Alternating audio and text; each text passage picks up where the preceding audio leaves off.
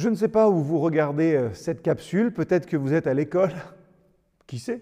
Peut-être que vous êtes au travail, peut-être que vous êtes chez vous. En tout cas, quel que soit l'environnement dans lequel nous évoluons, il y a quelque chose qui me frappe, c'est qu'il y a toujours une manière de faire. Il y a toujours une culture, des valeurs sous-jacentes et des comportements, oserais-je dire, attendus, en tout cas des comportements typiques.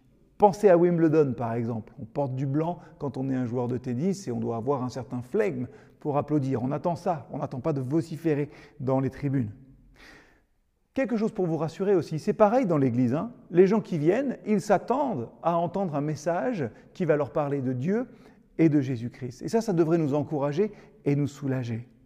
Chaque environnement a sa culture et chaque culture a ses bons côtés, comme les petites choses qui peuvent être un petit peu dérangeantes. Et comme un projecteur, finalement, la parole de Dieu nous aide à voir ce qui est bon pour Dieu et pour nous. Et elle révèle aussi parfois les manques et les dysfonctionnements.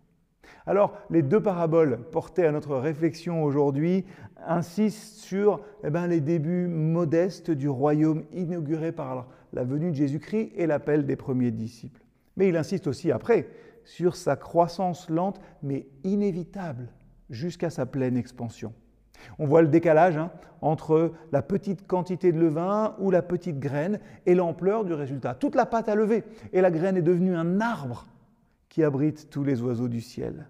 Ça nous dit que le résultat dépasse les espoirs que l'on peut avoir. Hein. Il n'y a pas d'initiative insignifiante ou inutile.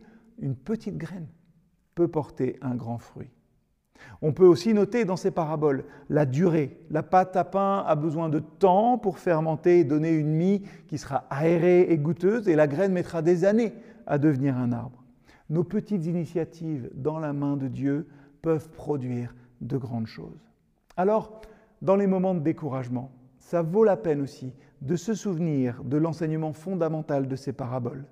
En fin de compte, le royaume des cieux transcendra tous les autres royaumes.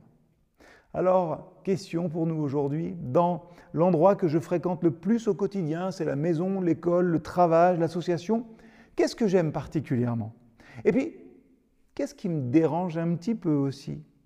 Et quelle initiative insignifiante est-ce que je vais prendre pour apporter un peu de grâce dans cette culture? À bientôt.